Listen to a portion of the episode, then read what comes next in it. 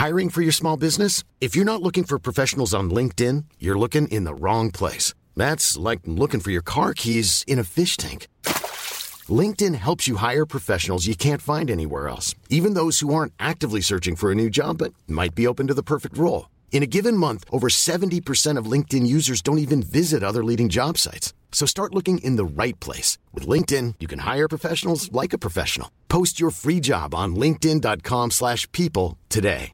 When you're ready to pop the question, the last thing you want to do is second guess the ring. At Bluenile.com, you can design a one-of-a-kind ring with the ease and convenience of shopping online. Choose your diamond and setting. When you find the one, you'll get it delivered right to your door. Go to Bluenile.com and use promo code LISTEN to get $50 off your purchase of $500 or more. That's code LISTEN at Bluenile.com for $50 off your purchase. Bluenile.com code LISTEN. Hey, it's Ryan Reynolds, and I'm here with Keith, co star of my upcoming film, If, only in theaters, May 17th. Do you want to tell people the big news? All right, I'll do it. Sign up now and you'll get unlimited for $15 a month in six months of Paramount Plus Essential Plan on us. Mintmobile.com slash switch. Upfront payment of $45 equivalent to $15 per month. Unlimited over 40 gigabytes per month. Face lower speeds. Videos at 480p. Active Mint customers by 531.24 get six months of Paramount Plus Essential Plan. Auto renews after six months. Offer ends May 31st, 2024. Separate Paramount Plus registration required. Terms and conditions apply if rated PG. Bonjour à tous et bienvenue dans ce nouvel épisode d'Anomia. Je m'appelle Valentin Tonti Bernard et j'ai décidé de créer ce podcast pour vous permettre de découvrir la vraie vie des avocats. Quelles sont leurs activités, mais surtout, quel est leur business? Anomia, c'est un cabinet de conseil en stratégie exclusivement dédié au cabinet des avocats. Notre objectif est de donner aux avocats les moyens d'atteindre leurs ambitions en utilisant les méthodes de l'entreprise appliquées à la spécificité des cabinets d'avocats. Anomia, c'est de la formation business, du coaching business ou encore des missions de conseil en stratégie à l'intérieur des cabinets d'avocats. Aujourd'hui, j'ai une grande nouvelle. Anomia a quitté l'incubateur HEC à Station F et vient de prendre ses propres locaux au 89 rue Réaumur à Paris, dans le deuxième arrondissement. Aujourd'hui, j'ai le plaisir de vous faire découvrir ma conversation avec maître Bruno Noguero. Bruno est avocat associé au sein du cabinet Altana. Il intervient en corporate et en fusion-acquisition. Il a débuté sa carrière chez Darrois avant de devenir associé chez Fidal, puis a rejoint en 2019 le cabinet Altana. Dans ce podcast, il vous parle de son parcours, de ses objectifs de développement, des premiers clients qu'il a pu acquérir, de ce qu'il a réalisé chez Fidal et du projet qu'il a rejoint chez Altana. Je ne vous en dis pas plus et je vous laisse découvrir ma conversation avec maître Bruno Noguero. Avant que le podcast ne commence, vous allez entendre une petite annonce de deux avocates que nous aimons énormément chez Anomia. Le cabinet Algo de Sandra Tuber et Laura Ziegler est actuellement en recrutement et je ne vous en dis pas plus. Je vous laisse écouter cette annonce. Bonne écoute Bonjour à tous, je suis Sandra Tuber, associée et fondatrice du cabinet Algo. Je voulais vous dire quelques mots sur Algo, un cabinet que nous avons cofondé avec mon associé Laura Ziegler. Algo, c'est un cabinet spécialiste du monde du digital et de la tech, intervenant sur des projets à dimension internationale impliquant les technologies les plus innovantes du marché. IA, blockchain, NFT, objets connectés, ou plus classiquement sur des projets informatiques, technologiques ou data-centriques. Algo, c'est un cabinet qui accompagne les entreprises au cœur de l'innovation, allant des startups aux grands groupes internationaux. C'est enfin un cabinet porté par une équipe jeune, engagée, agile et en pleine expansion qui recherche actuellement ses nouveaux talents. Un avocat junior qui interviendra en IT comme en data et un avocat ayant 3 à 4 ans d'expérience avec une dominante en contrats informatiques et projets digitaux. Si ça vous intéresse, nous serions ravis de vous rencontrer. Alors n'hésitez pas à nous envoyer vos candidatures. Vous retrouverez tous les détails pour nous contacter en lien avec ce podcast. Merci beaucoup et bonne écoute.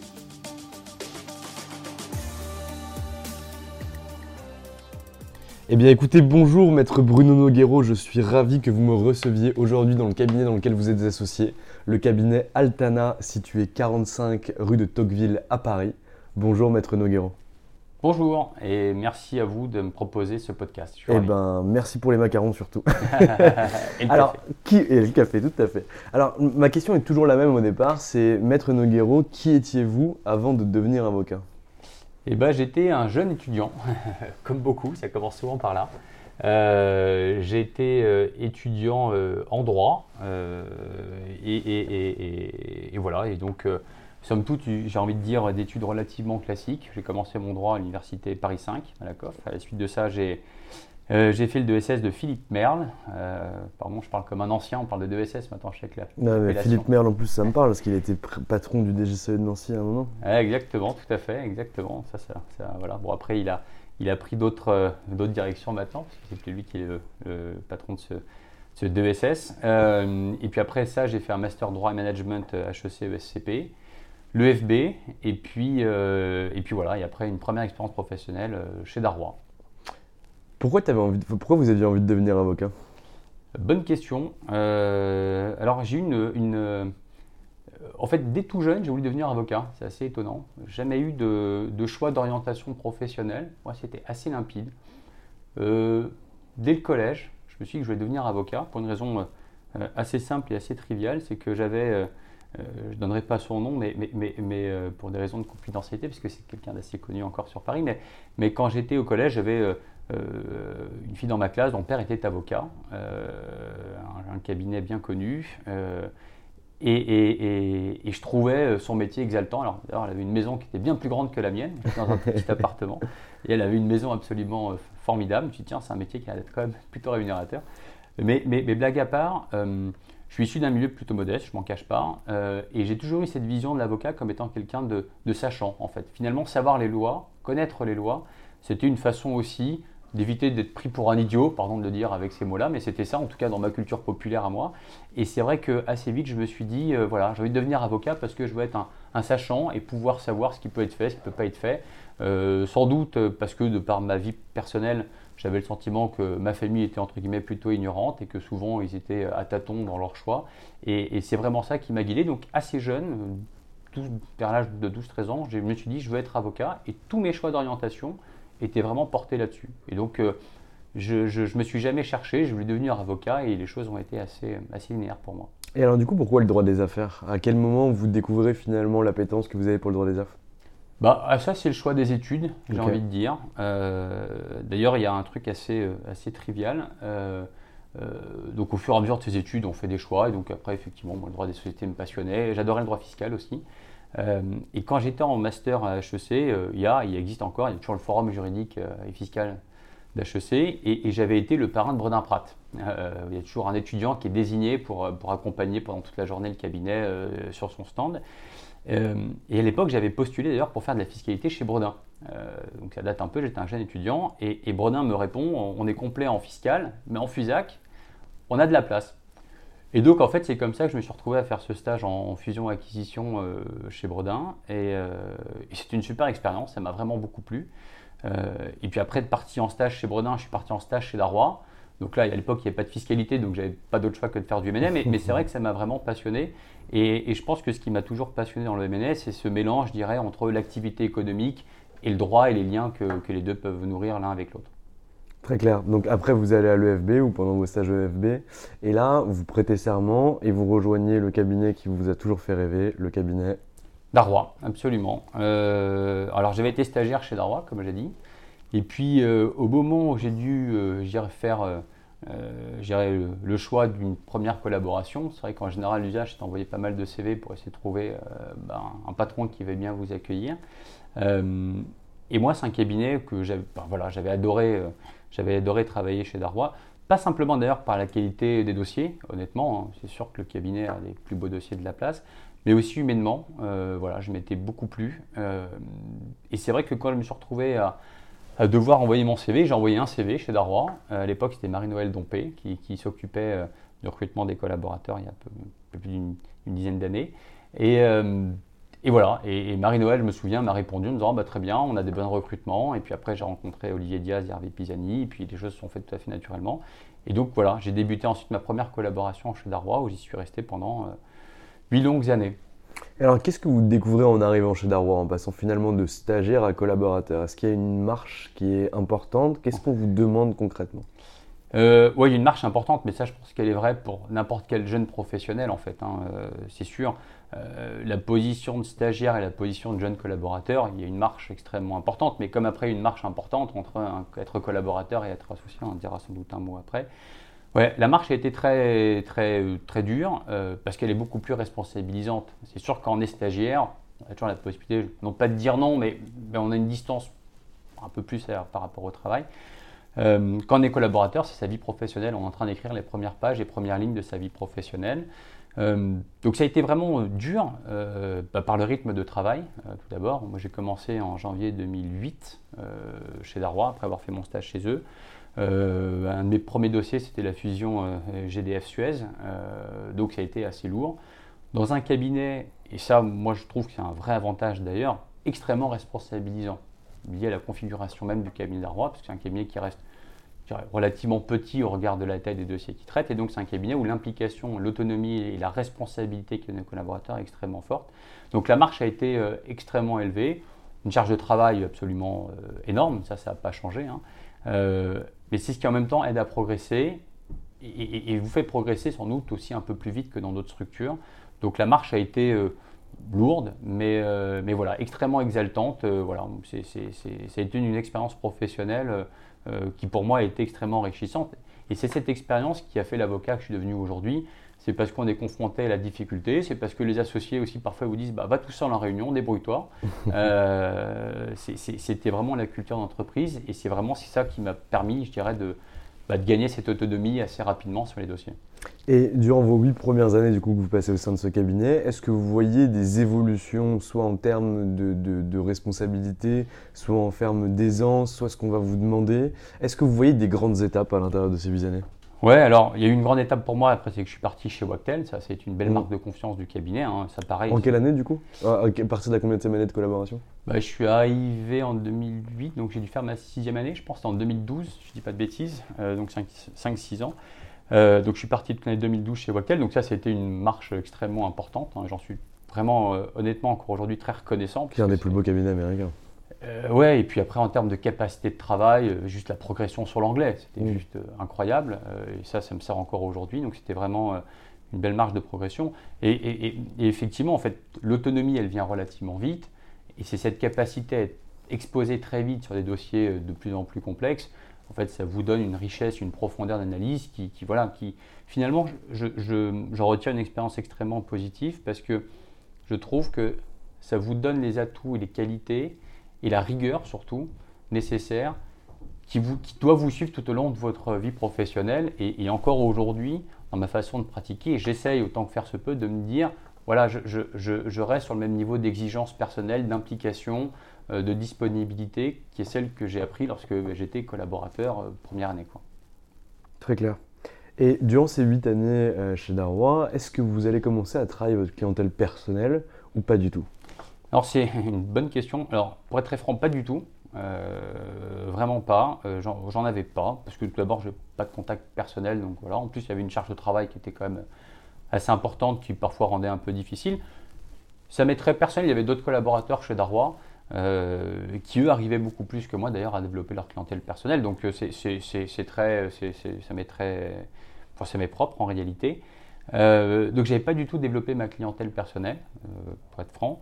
Euh, et c'est vrai qu'assez souvent, même encore aujourd'hui, lorsqu'on a des discussions sur l'association de collaborateurs assez seniors, j'en dis oui, il n'a pas vraiment encore de clientèle perso. Moi, j'en fais pas un point d'orgue. En fait, je pense qu'il y a des étapes à franchir. Je pense que quand on est collaborateur, il faut faire son travail de collaborateur. Bien évidemment, il ne faut pas s'interdire de développer sa clientèle personnelle, mais je pense que je suis l'exemple où en fait le développement de clientèle est venu plus tard. Euh, non pas que j'aurais pas souhaité de le faire plus tôt, mais, mais, mais, en tout cas, voilà, ça ne m'a pas empêché ensuite d'essayer de développer ma clientèle. Je pense que ce qui était important surtout euh, dans ma vie de collaborateur, c'était vraiment de me dire quelles aptitudes je développe euh, de relationnel client, parce que c'est aussi ça, fait, finalement, comme j'étais très exposé vis-à-vis des clients quand j'étais chez Darrois, bah, vous avez cette capacité déjà à interagir avec des clients, même si ce sont les clients du cabinet, bah, il faut que vous soyez bien évidemment euh, dans une aisance relationnelle avec eux, euh, vis-à-vis des confrères également. Et, ça, fondamentalement, après, c'est des qualités que vous développez, y compris pour votre clientèle personnelle. Très clair. Au bout de 8 ans, vous décidez de partir du cabinet. Pourquoi et pour aller où? Au bout de 8 ans, alors tout d'abord, moi je suis parti euh, triste, ça c'est vrai. C'était un choix personnel. J'étais extrêmement heureux, vraiment. Certaines personnes peuvent quitter un cabinet parfois parce qu'ils sont malheureux. Moi, ce n'était pas le cas. ça se passait semble-t-il, assez bien. Euh, je revenais de chez Wactel, donc les signaux étaient plutôt, euh, étaient plutôt positifs et j'étais très heureux chez Darrois. mais j'avais 33 ans, j'avais commencé à 25 ans, et puis commence à, à, à, vivre au fond de nous l'idée de se dire quelle est l'étape d'après. L'étape d'après, si on veut devenir, si on veut rester avocat, c'est de devenir associé. Bon, voilà, chez Darrois, le cabinet est formidable, mais ils ne peuvent pas associer tout le monde. Euh, j'étais malgré tout encore assez jeune, même pour prétendre à devenir associé. Je pense que j'avais encore pas mal d'années avant de, pouvoir y, réfléchir sérieusement. Euh, et puis après, c'est au gré des rencontres, au gré un peu des discussions. Et à un moment, j'ai Fidal qui m'avait contacté pour un projet qui était de devenir associé. Donc c'est vrai que j'avais un choix cornélien, entre guillemets, qui était de se dire soit je restais collaborateur chez Darrois et puis je tentais ma chance, avec ou sans succès, ça l'avenir l'aurait dit, soit je devenais associé plutôt rapidement, avec cette fois-ci la perspective de développer la clientèle personnelle. Et, euh, après avoir beaucoup réfléchi, hein, les discussions ont duré euh, pas loin d'un an, hein, donc ça a été une, une, réflexion pour moi euh, très approfondie, voire un peu douloureuse d'ailleurs, de quitter un cabinet qui m'avait formé, dans lequel je me sentais extrêmement bien. J'ai fait le choix de partir chez Fidal avec ce projet entrepreneurial. C'était ça vraiment qui m'animait, c'était de me dire, voilà, je pars pour quelque chose, non pas contre un cabinet, mais pour autre chose, pour un nouveau développement de carrière. Et un développement de clientèle et essayer de construire et de bâtir euh, mes 20-30 prochaines années de vie professionnelle autour d'un développement de clientèle c'est vrai que ça doit être compliqué parce que même en termes de positionnement aujourd'hui, c'est pas un grand écart, mais pas loin entre les deux cabinets parce qu'on on est sur un cabinet Fidal euh, qui a une implantation euh, géographique euh, régionale extrêmement forte avec 90 entités, qui intervient beaucoup plus pour la PME entre guillemets ancrée sur son territoire que pour un, deal large cap ou, ou du, haut de bilan assez, assez difficile. c'est vrai que ça a dû être dur non, comme choix dans un premier temps? Oui, ça a été un choix euh, dur une fois de plus à titre personnel, hein, parce que je quittais des gens que j'adorais pour, euh, pour, partir vers un saut vers voilà, pour un saut vers l'inconnu. Euh, voilà, donc c'est vrai que ça a été très très très difficile. malgré tout, voilà, je, pense que ce qui, ce, qui, ce qui, était très très positif dans cette expérience, c'est que c'est quand on est confronté à soi-même qu'on a le bout du challenge euh, et ben en fait on retombe sur ces fondamentaux. Et les fondamentaux que j'avais développés chez Darrois, c'était euh, la rigueur, le travail, la disponibilité, euh, cette aisance, cette capacité à être assez autonome que j'avais développé pendant mes pas loin de 8 années chez Darrois aussi. Et donc je dirais, les qualités étaient là, en fait, entre guillemets, je peux le dire ainsi, avec beaucoup de modestie, mais les qualités, je dirais, intrinsèques à notre métier avaient été développées là, et ensuite, il suffisait, entre guillemets, d'essayer d'aller développer ça vers une autre forme de clientèle beaucoup de gens à chaque fois m'ont dit mais c'est un grand écart extrêmement, euh, extrêmement, euh, extrêmement rude.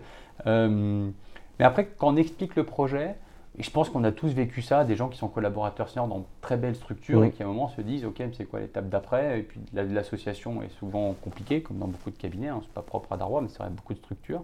après les gens comprennent, ils disent oui c'est vrai que fondamentalement il y avait un pari sur l'avenir qui était de se dire comment essayer de développer une clientèle, développer voilà quelque chose qui soit plus personnel et moins, euh, et moins, euh, et moins dans un boulot d'exécution. Euh, voilà, en tout cas, je pense que les qualités, je dirais que j'avais pu développer chez Darrois, j'ai essayé de les appliquer ensuite dans le développement. et, et, Darrois, toujours, d'ailleurs, même quand je suis parti chez Fidal, pendant mes premières années chez Fidal, voilà, en tout cas, il y avait une belle marque de confiance parce que assez souvent, ils m'ont contacté pour les aider sur des sujets qu'ils ne pouvaient pas traiter. Donc en fait, j'ai continué à garder des contacts avec Darrois. Euh, je n'étais pas du tout prévu d'ailleurs dans le business plan, euh, même pas du tout. Je m'y attendais pas, mais en tout cas, comme j'ai toujours gardé de bonnes relations avec ce cabinet-là, bah, de temps en temps, il m'appelait pour les, bah, pour les aider sur tel ou tel type de dossier. Et, au-delà de l'aspect purement financier, ce qui n'était pas, pas négligeable, mais en tout cas, c'est une belle marque de confiance. Et, et ça m'a permis aussi de développer un début de clientèle. Et puis après, le, le fruit des rencontres, le hasard et surtout beaucoup de chance ont permis après de développer un début de clientèle.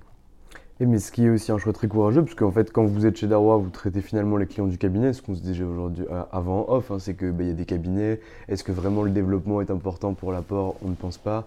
Donc là, vous faites vraiment un choix où finalement vous vous dites, ok, en fait, j'avance sans filet, parce que c'est pas Fidal qui va entre guillemets me nourrir, en tout cas dans un premier temps. Il va falloir que je fasse mes preuves pour pouvoir aller chercher de la clientèle. Et donc là, concrètement, comment vous faites euh, pour aller chercher ces premiers dossiers ou ces premiers clients? C'est c'est un peu la magie, j'ai envie de dire, mais ça, je pense que tout avocat qui, développe sa clientèle vous dit il y a un truc, de toute façon, on commence le 1er janvier de chaque année avec une page blanche. Et puis après, il se passe un truc magique qu'on ne s'explique pas. donc voilà, donc concrètement, comment je fais et ben, on regarde son réseau LinkedIn, on envoie des emails, bon, un peu comme chacun, chaque entrepreneur essaie de le faire, mmh. parce que fondamentalement, c'est à peu près la même, la même démarche eh ben on se bouge au maximum. On envoie des emails, euh, on envoie des propositions de déjeuner, on, fait son, son, réseau comme on peut. Il y a beaucoup de portes qui se ferment, euh, il y a des gens qui ne donnent pas suite, et puis un jour il y en a un qui dit oh, bah, très bien, écoute, déjeunons, et puis, euh, et puis voilà, les choses font le reste, les recommandations font aussi le reste, et puis voilà, c'est comme ça que les choses se sont faites de façon assez, assez progressive et assez naturelle. le gré des rencontres est le fruit du hasard. Voilà. C'est toujours un mystère d'essayer de se dire d'où viennent les clients. Euh, voilà, je pense que l'essentiel en tout cas, c'est d'essayer de donner le meilleur de soi-même. Et puis le client, un jour, vous, enfin, vous avez un premier client qui vous fait confiance, et puis vous recommandez un autre, et puis ce premier client a un deuxième sujet, donc il vous sollicite à nouveau. Donc c'est comme ça que les choses se sont faites de façon, j'ai envie de dire, euh, euh, relativement naturelle, et puis dans la durée, puisque c'est à chaque fois le développement, c'est quelque chose qui demande aussi du temps. voilà, mais les choses sont plutôt bien passées, mais voilà, avec beaucoup de chance et beaucoup de travail aussi. Vous restez trois ans chez Fidal. Est-ce que vous voyez finalement des étapes aussi qui vont pouvoir se passer? Même question que chez Darrois. Est-ce que vous commencez à recruter des collaborateurs? Est-ce que vous staffez des équipes? Est-ce que vous structurez finalement un portefeuille? Oui, tout à fait. Au fur et à mesure de développement chez Fidal, donc en fait, les choses étaient en progression. Donc, euh, donc après, j'ai des collaborateurs avec qui j'avais commencé à travailler de façon euh, assez régulière. D'ailleurs, quand je suis parti euh, de Fidal pour rejoindre Altana, j'ai un collaborateur qui m'a suivi, un collaborateur senior, et qui est toujours, avec, euh, qui est toujours à nos côtés. Euh, et, effectivement, et de la même façon, qu'il y a eu cette première marque, je dirais, de, stagiaire à collaborateur euh, quand je suis parti, enfin quand j'ai commencé chez Darrois, il y a eu après une autre marque, c'est celle de, collaborateur associé en arrivant chez Fidal. Et là, il y a clairement des étapes. L'étape, c'est celui du développement commercial. C'est sûr, c'est pas, pas simple, et chacun l'a déjà vécu, hein, quelle que soit l'activité. C'est euh, première semaine, quand j'appelais des gens, la voix est un peu tremblante. On limite, on s'excuse de déranger et on, supplie, euh, mais sans trop supplier, d'avoir un dossier. Et puis après, progressivement, les choses, en fait, je pense qu'on gagne en aisance, on gagne en relationnel, on devient aussi plus percutant, on apprend à gérer, ce qui n'est pas toujours évident, hein, à gérer à la fois la pression du client, l'organisation de l'équipe en interne, ce qui est, voilà, ce qui, ce qui est un, autre, un, autre, un autre métier aussi. Euh, voilà, mais en tout cas, euh, je pense que l'expérience chez Fidal, de ce point de vue-là, était vraiment, euh, vraiment salutaire. C'est que, quelque part, elle m'a mis dans une situation d'être un peu livré à soi-même, de développer son business et, donc de développer ces, nouvelles aptitudes, de la même façon que chez Darrois, j'avais développé des aptitudes de rigueur et de travail. Et, là, c'était une autre aptitude qui était une aptitude de se dire bah voilà, le développement de clientèle, c'est extrêmement difficile, un marché très concurrentiel, ça, chacun, chacun peut le mesurer tous les jours. Euh, et comment faire en sorte qu'on arrive euh, à gagner la confiance d'un client euh, Et ça, c'est vrai que quand j'étais chez Darrois, on, en disait tout à l'heure, la marque est extrêmement forte, donc la, confiance du client, elle est là en fait. quand on est chez Fidel, la marque, elle est forte, mais, mais, mais, mais, mais sur un autre positionnement. Et donc là, fondamentalement, il faut gagner une confiance qui est plus individuelle. Et ça, ça a été euh, ce que j'ai essayé de, développer et d'apprendre pendant mes, années chez Final. Euh, vous devenez associé, vous constituez votre portefeuille et chez Final, il y a quand même énormément d'avocats. Comment ça se passe la gouvernance? Est-ce que vous vous sentez libre de vos faits et gestes en termes de développement, en termes d'action? Est-ce que vous vous sentez soutenu? Alors je ne vous demande pas bien sûr de rentrer dans les secrets de popote, etc. Euh, ou, de, tailler une bavette euh, au, cabinet, ce qui n'est pas du tout le cas parce que Final est un très beau cabinet. Mais comment ça s'est passé en termes de gouvernance? Je sais qu'il y a beaucoup d'associés, est-ce que c'est complexe? Alors au cours de mon expérience chez Fidal, j'ai eu vraiment une très grande autonomie. Et ça, c'est vrai. Et, honnêtement, je pense que cette autonomie a été vraiment très appréciable. Alors, certains pourraient dire qu'il y a peut-être trop d'autonomie.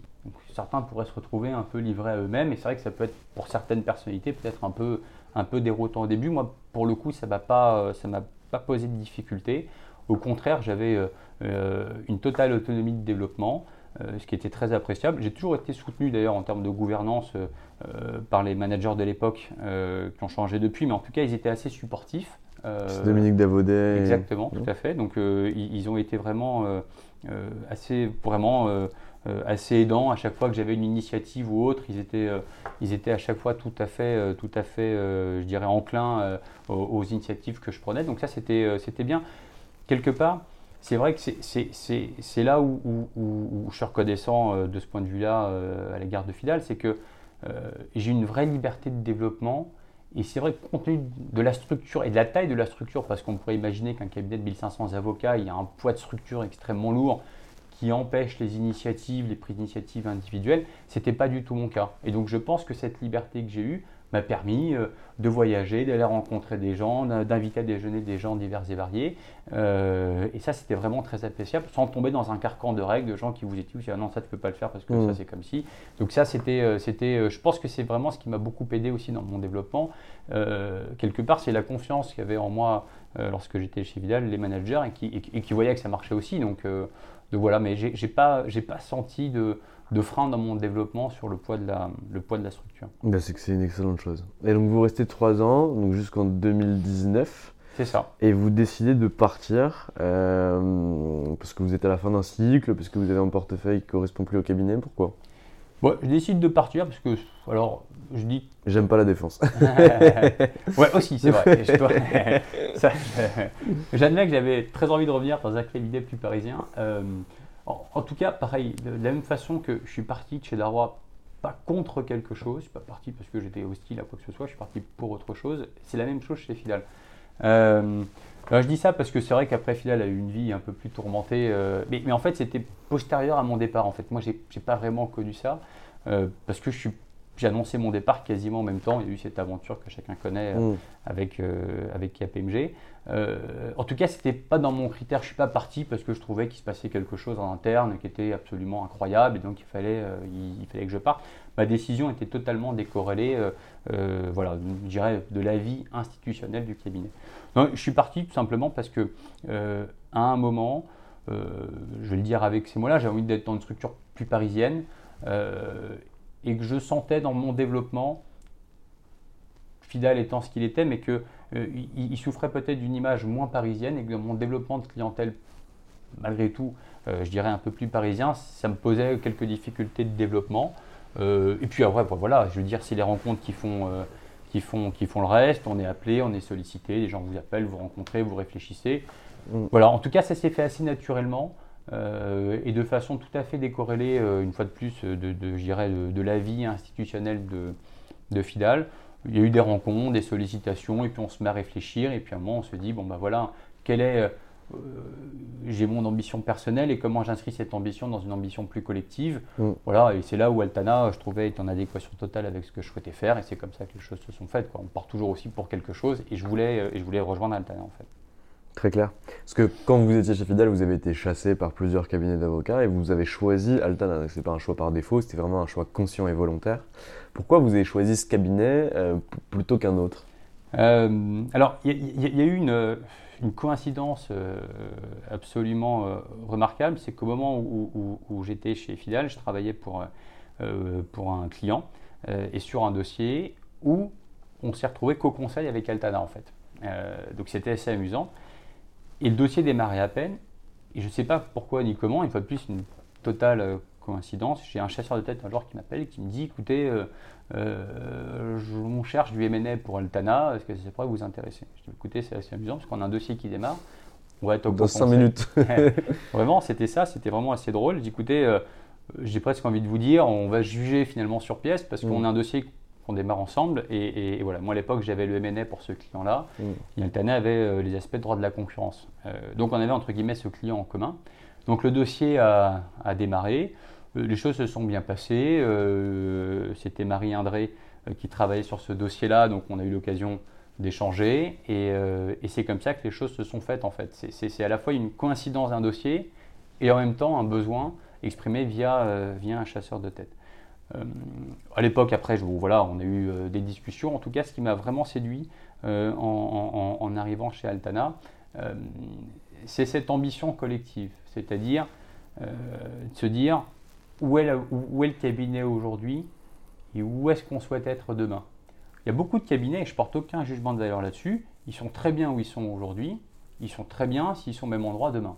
C'est super, c'est vrai. Et honnêtement, on pourrait dire la même chose d'Altana, ça fait 12 ans que le cabinet existe, on a une base de clientèle qui est tout à fait, euh, tout à fait honorable, avec des beaux clients. On pourrait s'en satisfaire. Et c'est vrai que ce n'est pas le choix du cabinet. On a envie toujours d'être dans, dans, la construction de quelque chose, dans une ambition, dans une dynamique. Euh, et c'est vraiment ça qui m'a vraiment attiré, et sur le Ménet en particulier. Euh, Altana, à l'origine, était plutôt un cabinet de contentieux lors de sa création. Euh, et toute la trajectoire aujourd'hui, c'est d'essayer de, de développer de plus en plus le transactionnel au sein du cabinet. Et, c'est cette dynamique, c'est cette ambition, c'est cette ambition qui, moi, m'a vraiment séduit lorsque j'ai rejoint Altana, c'est de me dire, je ne viens pas pour rester deux ans et puis faire un autre saut de puce. D'ailleurs, ma personnalité s'y prête pas. Je suis à chaque fois resté plutôt longtemps dans les structures et voilà, je me souhaite de rester le plus longtemps possible chez Altana. Mais je voulais inscrire vraiment euh, euh, ce move dans la durée et de me dire où est-ce que je vais être pour construire avec des gens qui eux aussi ont la même ambition que moi, ils ont envie de progresser, envie de développer, envie de se projeter euh, à 5, 10, 15, 20 ans. Et, c'est pour ça que j'ai fait le choix d'Altana. Et Advent, on en dira un mot, j'imagine, participe en fait, c'est un élément, mais participe euh, de cette dynamique. Euh, voilà, de ne pas rester statique, de ne pas se dire on est là où on est, mais comment on peut essayer d'aller vers, euh, aller vers l'avant. Altana, c'est quoi aujourd'hui son positionnement sur le marché? Il y a combien d'avocats? Comment ça se passe? Alors, on est 22 associés, 85 avocats, même si les choses évoluent, parce qu'on a des équipes qui nous rejoignent. On a reçu une équipe en immobilier et en fiscal cette année. Le fiscal, c'est vraiment quelque chose d'assez d'assez maintenant fondamental au sein du cabinet, puisqu'on n'avait pas de fiscalité pour des raisons historiques. Euh, donc je dirais qu'on est euh, un cabinet euh, full service, avec une belle taille maintenant. C'est vrai que lorsque on a une base de clientèle qui est également internationale, et c'est vrai qu'aujourd'hui, je pense qu'on est en capacité d'offrir une profondeur d'analyse qui est tout à fait honorable pour le marché parisien, des cabinets euh, de 85, 90, 95 avocats, ça devient déjà une taille relativement, euh, relativement importante. Euh, et, je dirais que notre positionnement, c'est un positionnement qui est de cabinet français indépendant, comme il y en a d'autres. Et puis on le voit également dans les classements, en fait on progresse, c'est un truc qui est assez positif, pourvu que ça continue.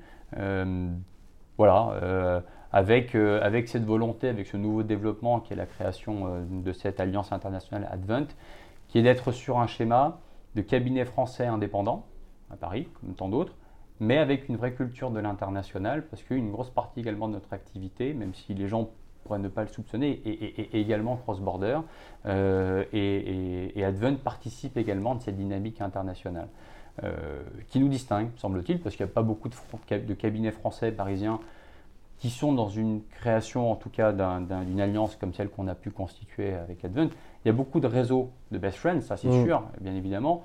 Assez souvent, c'est en tout petit, sur les sites, on est dans mm. une alliance. Voilà. Et puis d'ailleurs, nous-mêmes, on travaille parfois avec des cabinets qui sont membres d'alliances internationales, qui même pas travaillent avec leurs référents, entre guillemets, si on peut l'exprimer ainsi, euh, parisiens.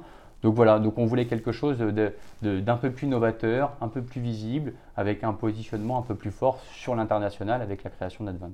Mais du coup, c'est quoi? C'est un partenariat d'exclusivité C'est-à-dire que s'il y a un deal qui s'en va en Allemagne, il faut absolument que vous le donniez à tel ou tel cabinet? Alors, oui et non. Euh...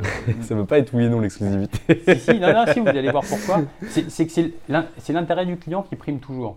Donc, je vais, je vais être très concret. Demain, on, a on a un client euh, qui nous dit alors moi en Allemagne je veux travailler avec tel cabinet, mm. on va travailler avec ce cabinet-là. Il, y a, il y a, et, la réciproque est vraie. S'il y a un, client allemand qui dit euh, moi à Paris je veux bosser avec, euh, avec un autre cabinet, ils sont tout à fait libres de le faire. L'idée c'est en revanche si on doit proposer à un client, à un client de travailler sur l'Italie ou sur l'Allemagne, on propose bien évidemment notre alliance, ça va de soi. Euh, mais si le client a d'autres préférences, et eh ben, en fait, il est tout à fait libre de pouvoir travailler avec le, avec le cabinet, qui est son cabinet historique, par exemple, ça ne posera pas la moindre difficulté. Très clair. Et aujourd'hui, concrètement, qu'est-ce que ça apporte aux avocats à titre individuel, cette alliance? Est-ce que si, par exemple, vous rentrez une opération M&A en France et qui a une dimension en Italie, par exemple, est-ce que le fait de pouvoir proposer le cabinet italien faisant partie de votre alliance va augmenter euh, votre billing euh, ou, quoi que ce soit bah, En fait, on le voit déjà là, depuis septembre. Alors, nous, ça fait quand même quelques temps qu'on avait cette discussion. Hein, ça ne s'est pas fait du jour au lendemain qu'on avait cette discussion avec, avec Byton et NCTM en Italie. Donc, donc on avait déjà des flux en fait croisés. ça c'est la première chose. Ce qu'on observe en tout cas depuis le lancement, c'est que ces flux s'accélèrent. on a de plus en plus de sollicitations des cabinets allemands et italiens qui nous envoient des opérations. Euh, moi, je l'ai vécu sur un dossier pas plus tard qu'il y a 15 jours, euh, donc je ne peux pas donner le nom, mais, on avait un sujet de contrôle de concentration en Allemagne. Bon, bah, on a envoyé un email euh, à, Byton en début d'après-midi, en fin d'après-midi, on avait l'analyse. voilà. Et donc, c'est vrai que je pense que pour le client, c'est vraiment appréciable de se dire, bah voilà, en tout cas assez rapidement, et, de façon assez simple, euh, on est en capacité de traiter euh, des problématiques. Alors aujourd'hui sur l'Italie et sur l'Allemagne, qui sont quand même euh, avec la France trois grandes économies européennes. Demain, l'Alliance, on ne s'interdit pas qu'elle continue de croître. Hein. On a d'autres cabinets de taille comparable à Byton et NCTM dans d'autres pays en Europe qui, nous approchent. Je pense qu'il faut qu'on bâtisse les fondamentaux de notre relation et puis on verra ensuite assez rapidement dans quel. Parce que l'Europa 6 ça marchait, mais l'Europa 27 c'est plus compliqué. ouais, c'est sûr. Non, mais il faut trouver une taille euh, et un mode de gouvernance qui fonctionne. Euh, en tout cas, euh, ce qu'on observe aujourd'hui, c'est que cette alliance, elle a été assez remarquée. Moi, j'ai pas mal de, de, clients ou de cabinets étrangers euh, ou même français d'ailleurs, qui, ont dit bah, c'est bien ce que vous faites, en tout cas ça constitue une alternative, une démarche. Surtout ce qui est important pour les clients, c'est votre indépendance aussi. Ça, c'est vraiment, vraiment important, d'avoir cette liberté de, de, de, continuer à travailler avec un cabinet français indépendant, c'est aussi ce qui constitue notre ADN. Euh, mais voilà, en tout cas, pour répondre très précisément à votre question, ça nous apporte plus de visibilité, plus de visibilité aussi à l'international. Et dans le même temps, chacun continue, faut le dire en ces termes-là, chacun continue d'avoir sa propre activité personnelle. Je veux dire, pour ceux qui le souhaitent, ils continuent à travailler sur leurs clients français. On reste un cabinet français indépendant, donc j'ai presque envie de dire, on a essayé dans la mesure du possible de concilier le meilleur des deux mondes entre les réseaux très intégrés qui ont sans doute leurs avantages et aussi leurs inconvénients, et en même temps celui de rester un bastion euh, gaulois euh, seul à Paris, euh, ce qui a aussi ses avantages et ses inconvénients. Donc on essaie de trouver cet équilibre entre l'indépendance et d'offrir un service, je dirais, intégré autant que faire se peut à nos clients. Très clair. On va revenir un petit peu sur votre activité, on va un peu la creuser. Donc vous, vous faites du M&A. Sur quelle typologie de deal vous intervenez? Alors, moi, je fais du, du M&A, typologie deal, bon, small et mid cap. En termes d'industrie, j'ai une prédominance pour le digital, pour des raisons historiques, euh, parce que j'ai développé quelques clients dans le digital et puis après, euh, c'est un secteur d'activité que, que je connais bien. Mais, mais, mais, mais, voilà, mais au-delà de ça, j'ai une clientèle assez, assez, euh, assez diversifiée. On a pu faire, les choses sont publiques, des acquisitions de camping il y a quelques mois. on a pu faire, là, il n'y a pas très longtemps aussi, la cession d'un groupe industriel. Euh, là, on travaille sur des dossiers dans le secteur du healthcare. Donc euh, voilà, donc comme tout avocat, on essaye d'être d'être aussi euh, le MNR reste le MNR, ça reste une activité qui se prête assez bien, je dirais une activité assez diversifiée, mais, voilà, j'ai cette dominante assez forte sur le digital, pour le coup, pour en avoir fait beaucoup pour certains clients depuis des années, et puis à côté de ça également une activité, je dirais, plus MNR industrielle, avec des clients plutôt, je dirais, voilà, de, de, de, grandes sociétés, euh, pas tellement de, pas tellement de, je dirais de, PME ou autres. On travaille pour, euh, plutôt pour des grands clients en fait. Très clair. Euh, qu'est-ce qui a été le plus dur pour vous lorsque vous êtes devenu associé, que ce soit ici ou, ou chez Final?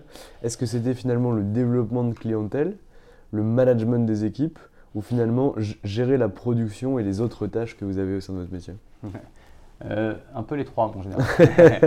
non, le plus difficile, c'est effectivement le développement de clientèle. Il n'y a pas de doute. Euh, parce que gagner la confiance de quelqu'un, ça ne se décrète pas.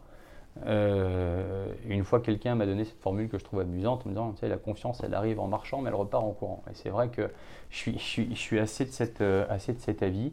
Donc ça, c'est vraiment l'aspect le plus difficile. C'est effectivement de gagner la, la confiance du client. Une fois que la confiance est là, après, il faut essayer dans l'exécution. Donc, euh, et ça, c'est aussi difficile, c'est-à-dire qu'il faut être euh, extrêmement présent sur ces dossiers, et je m'efforce d'être le plus possible en tout cas.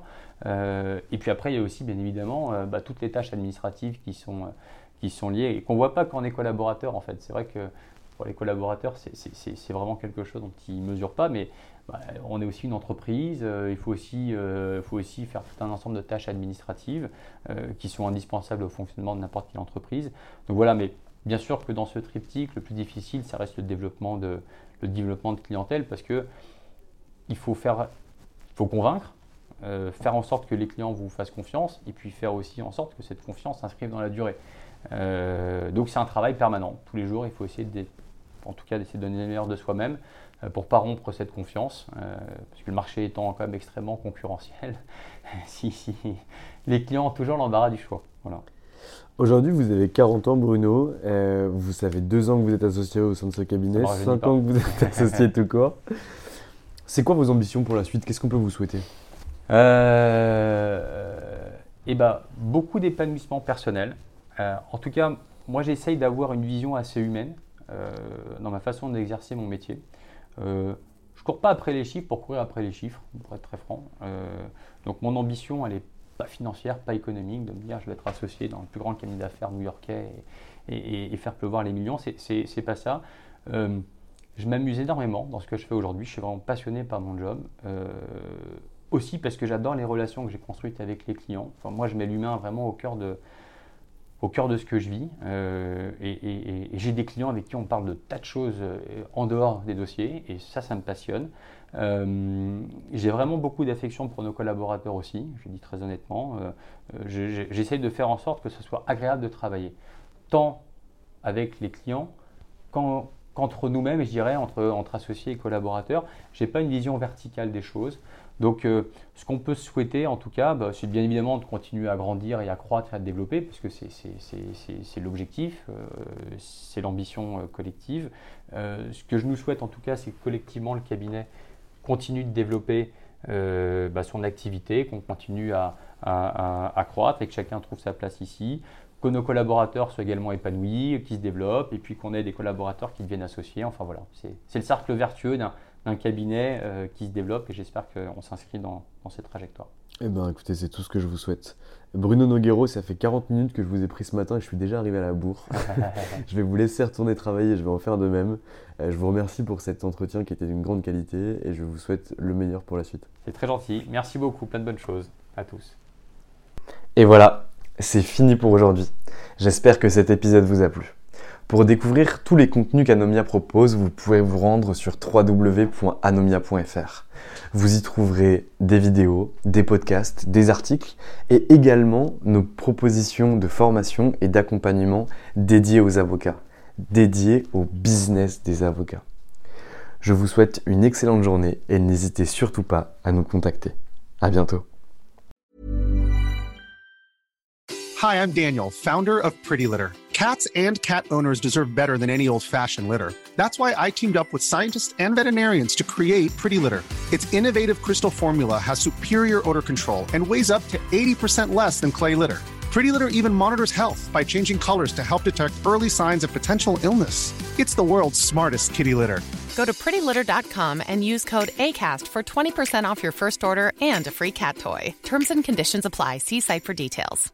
Mom deserves the best, and there's no better place to shop for Mother's Day than Whole Foods Market. They're your destination for unbeatable savings, from premium gifts to show-stopping flowers and irresistible desserts. Start by saving 33% with Prime on all body care and candles. Then get a 15-stem bunch of tulips for just $9.99 each with Prime. Round out Mom's menu with festive rosé, irresistible berry chantilly cake, and more special treats. Come celebrate Mother's Day at Whole Foods Market. If you're looking for plump lips that last, you need to know about Juvederm lip fillers. With Juvederm Volbella XC and Juvederm Ultra XC, your lip look, whether it's subtle or bold, can last up to one full year with optimal treatment and no additional maintenance. Find a licensed specialist and see if it's right for you at juvederm.com today. That's J U V E D E R M.com. Add fullness to lips in adults over 21 with Juvederm Volbella XC or Juvederm Ultra XC. Do not use if you have severe allergies or a history of severe allergic reactions, or if you're you're allergic to lidocaine or the proteins used in Juvederm. Tell your doctor if you have a history of scarring or taking medicines that decrease the body's immune response or that can prolong bleeding. Common side effects include injection site redness, swelling, pain, tenderness, firmness, lumps, bumps, bruising, discoloration, or itching. As with all fillers, there's a rare risk of unintentional injection into a blood vessel, which can cause vision abnormalities, blindness, stroke, temporary scabs, or scarring. For full important safety information, visit juvederm.com.